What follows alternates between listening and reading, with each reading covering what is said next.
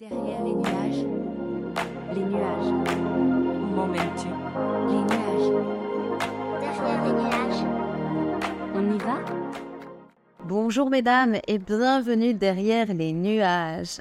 Cette semaine, je vous propose d'aller à la découverte de notre intestin grêle. Bon, sujet pas forcément euh, directement lié à notre fertilité et à notre féminité. Pour autant, vous allez découvrir que notre intestin grêle regorge de trésors qu'il faut absolument chouchouter. Et comme notre intestin grêle est une mine d'or, je vous proposerai d'ailleurs plusieurs épisodes pour savoir comment bien en prendre soin. Ce premier épisode sur l'intestin grêle est destiné à sa perméabilité. Qu'est-ce que ça veut dire? Pourquoi est-ce dérangeant qu'il soit perméable Et qu'est-ce que ça implique dans notre santé au quotidien? Comme d'habitude, on commence par le chiffre de la semaine. La perméabilité intestinale, c'est souvent la porte ouverte vers le début des problèmes de santé plus sérieux.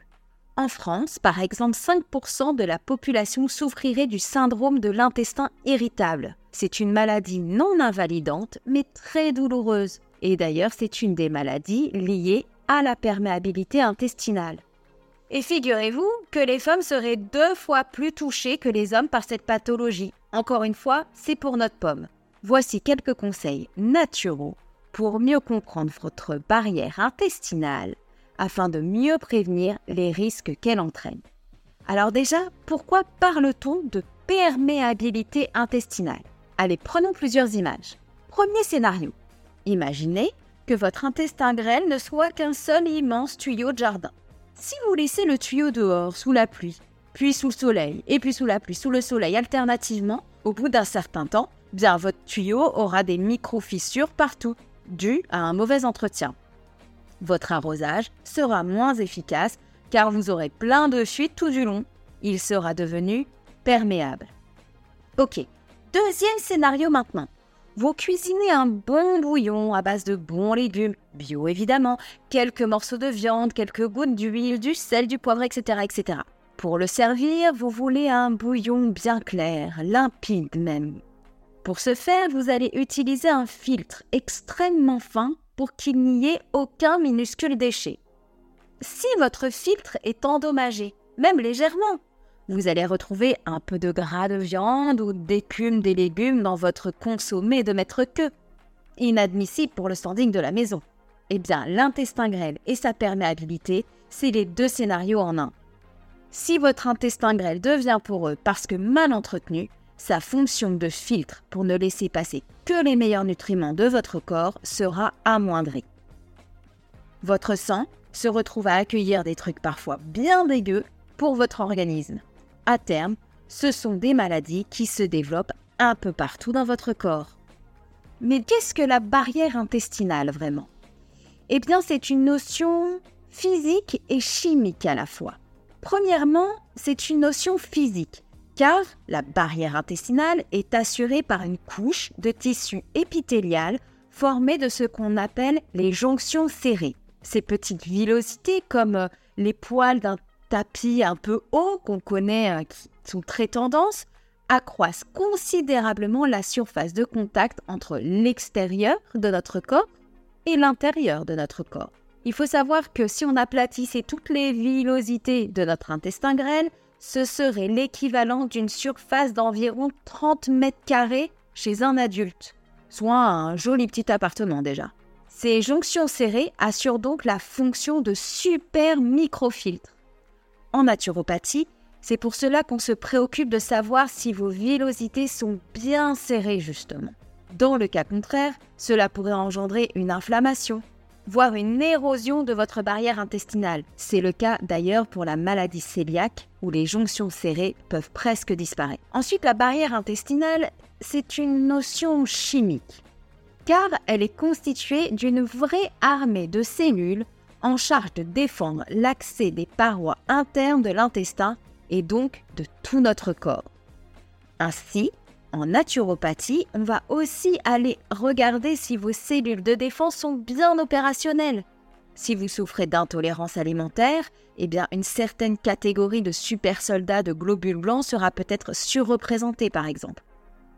Bon, maintenant que vous avez les fondamentaux de cette barrière intestinale et de son fonctionnement, quels sont les risques d'une membrane en mauvais état? Eh bien, Wafa Balouli, docteur en nutrition, précise en introduction de ses recherches que Plusieurs études suggèrent un défaut dans cette barrière comme facteur commun dans l'apparition de diverses maladies digestives, locales et systémiques de nature inflammatoire, auto-immune, métabolique ou fonctionnelle. Des études scientifiques savent maintenant rattacher le manque d'imperméabilité intestinale à l'obésité, le syndrome de l'intestin irritable, la maladie cœliaque ou l'allergie au gluten, la maladie de Crohn, le diabète de type 2. On peut aussi associer à une porosité de la paroi intestinale ou une altération des cellules de défense, par exemple des dépressions, par déséquilibre de la synthèse des neurotransmetteurs qui se fait dans l'intestin grêle. Des maladies diverses comme la stéatose hépatique non alcoolique, hein, cette maladie du foie, des maladies cardiovasculaires aussi, des allergies, car l'histamine, cette protéine messagère pour lancer les armées de globules blancs sur les agents pathogènes, est responsable des réactions allergiques. Elle est produite dans l'intestin grêle. Et quand il y a beaucoup trop d'agents pathogènes, eh bien, il y a beaucoup trop d'histamine, c'est QFD. Des troubles respiratoires, des troubles ostéo-articulaires, de l'hypertension artérielle, des troubles de la thyroïde, bref, j'en passe. Maintenant, vous avez compris pourquoi il est très important de prendre soin de sa barrière intestinale, comment prévenir une perméabilité de cette euh, barrière intestinale, justement. Et tant qu'à faire, naturellement. D'une part, l'alimentation. Vous aurez compris que tout ce qui rentre dans le tuyau doit être top moumoute pour favoriser un terrain tout doux pour notre barrière intestinale. Et là, plusieurs pistes à mettre en œuvre parallèlement. D'une part, éviter tous les produits qui favorisent la porosité et l'inflammation de la barrière intestinale. Bon, alors on va pas se le cacher, on retrouve souvent les mêmes mauvais élèves. Hein. Mauvais gras, les sucres, notamment les sucres ajoutés, l'alcool, les xénobiotiques, les sodas, le café. Ensuite, autre piste, enrichir votre alimentation d'aliments qui chouchoutent votre barrière intestinale. Des aliments anti-inflammatoires, par exemple, euh, des épices comme le curcuma, des bonnes huiles de qualité pour réparer votre muqueuse. Bref, il y a de nombreuses pistes hein, pour euh, accompagner votre barrière intestinale par l'alimentation. Ensuite, autre piste très importante, il faut éviter la monotonie alimentaire parce que à terme, elle peut entraîner une intolérance et une inflammation de la muqueuse. Donc on évite euh, de s'ennuyer quand on mange, on se fait plaisir tout en équilibre, c'est une des règles primordiales. Bon, alors seulement, comme nous le souligne Sandrine Ménard qui est chargée de recherche à l'INRA, voilà où on en est aujourd'hui. Afin d'améliorer la qualité de la nourriture, l'industrie alimentaire a eu recours à l'utilisation de nombreux additifs comme les sucres, des émulsifiants, les nanoparticules. Toutefois, ces additifs aussi variés qu'ils peuvent être, sont capables d'altérer les jonctions serrées et de modifier la perméabilité intestinale. Donc si vous êtes une femme active, pas forcément grande cuisinière, et que vous n'avez pas de relais pour les courses saines, bio, locales, il y a de fortes chances que votre gadis soit rempli de plats préparés ou produits aux additifs douteux pour votre barrière intestinale. Parce que figurez-vous que même les petites carottes râpées Indus, qui ont l'air de rien, cachent parfois des additifs tout pourris pour votre barrière intestinale. Donc, très important, lire les étiquettes. C'est un petit exercice déjà pour tester votre vue dans les rayons de Monop, on adore ça, et pour vous assurer que les E 1472, 674, 926 là, et consorts, ne traînent pas dans vos achats.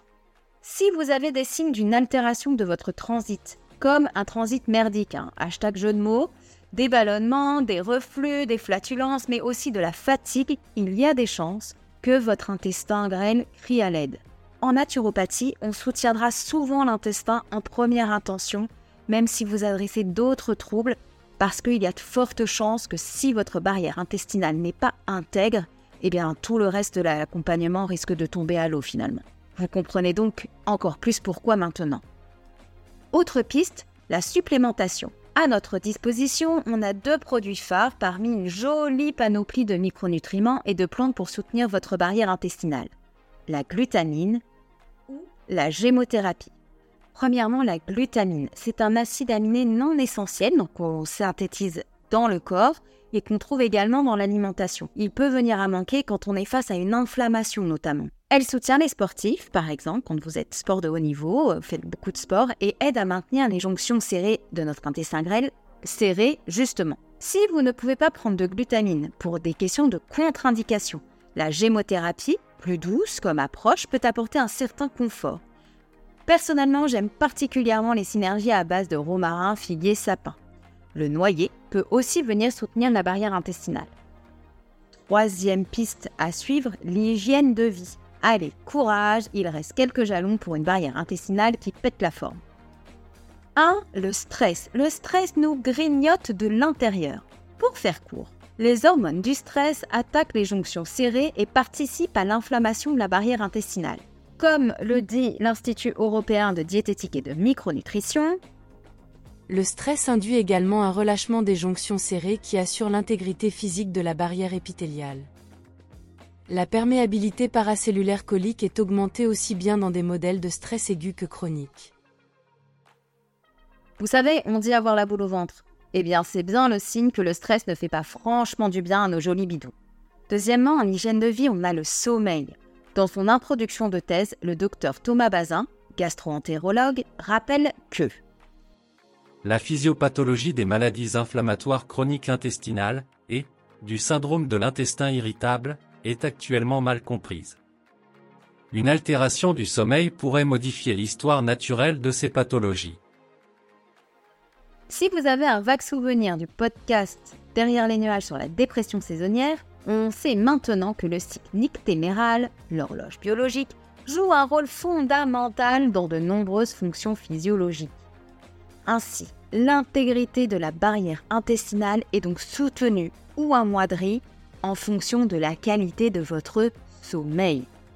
Troisièmement, et pour finir en termes d'hygiène de vie, un transit efficace et oui, la constipation peut avoir un effet délétère sur votre barrière intestinale. Ces embouteillages créent une stagnation bactérienne dans le côlon et donc par ricochet dans le grêle. Mécaniquement, cela peut aussi entraîner, si vous avez une constipation chronique, une irritation de la muqueuse intestinale tout simplement.